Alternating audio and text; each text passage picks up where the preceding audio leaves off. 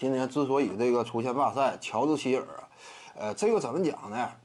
这玩意儿他不是一个人他能说了算的。你不是说啊，我这个就是逼着你们都得跟我走，那不是这样。他这个雄鹿队不也是吗？啊，你看起来好像说啊，乔治希尔主动提出了这种倡导，提出了这种动议，是不是就赖他呀？这玩意儿最终还是球队做出的决定，最终还是球队做出的决定。其他球队呢纷纷效仿，你说迫于舆论压力也好啊，他内部如果说没有人内心多少有这种感受的话，那他也不至于嘛。这玩意儿你不能把事儿都推到一个人这吧？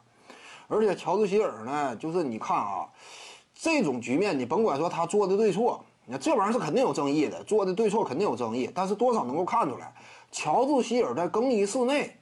真是雄鹿队内啊，别看说他是外来的，就来的时间不长，但因为职业生涯履历目前来看已经挺丰厚了。早年间在这个步行者队啊，曾经呢也在季后赛当中啊屡次与顶尖强队相对抗。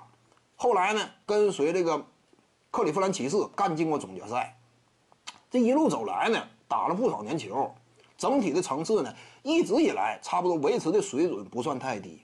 本赛季的雄鹿呢打出的表现也差不多是，啊，自从离开步行者之后，最近这么几年当中，整体效率非常可观的，就是乔治希尔，实力呢，哎，保存的不错，整个生涯履历也够，再加上呢，更衣室当中啊，作为一个核心主控，有时候是这样啊，你像他整个职业生涯大量的都是扮演这种主控的角色嘛，挺稳健的风格，你像这种球员呢，通常在更衣室内有一定的号召力。所以目前起码呢，你其他的啊对错与否这玩意儿你搁一边儿，但是能够看出一点，就是乔治希尔在更衣室内他是有分量的，颇受队友尊重。你这种人他往往呢，他不光什么，就是我有想法，与此同时他还得清楚这个事儿，只要说我站出来，他得有底气这么做。你要一般般的，他根本没底气。你说老底，你站起来你的资格都没有。但是乔治希尔呢，他明白自己有一定的威望。他就是敢于站出来发话，通常说明什么？更衣室内原本所有人也在看着他，这玩意儿就是什么？你不能单纯说啊，这事儿就赖乔治希尔，他站出来，双方之间互相感到压力。一个是什么？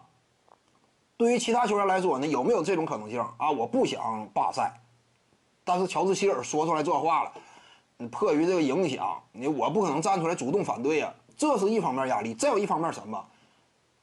互相的，就是乔治希尔作为更衣室领袖，队内啊颇受尊重的一个老将，也有另一方面的压力，就是其他球员内心有想法，但看着你的，你是队内被人们所尊重的老将，人们很信任你，这会儿是不是说你需要发声？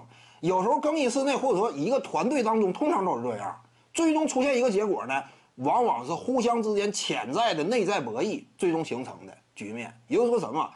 希尔啊，他多少也感受到了队友也有这种压力，所所以呢，他才站出来发声。也反正最终是什么？能够说明啊，这个事儿肯定不能光赖其中之一，不能光赖某一个人，内部互相博弈，最终形成的结果。再有一点是什么？能够看出乔治希尔在雄鹿队内更衣室的位置不简单，颇受尊重，有挺有威望的这么一个球员，最终才会出现什么？他站出来说了这个事儿。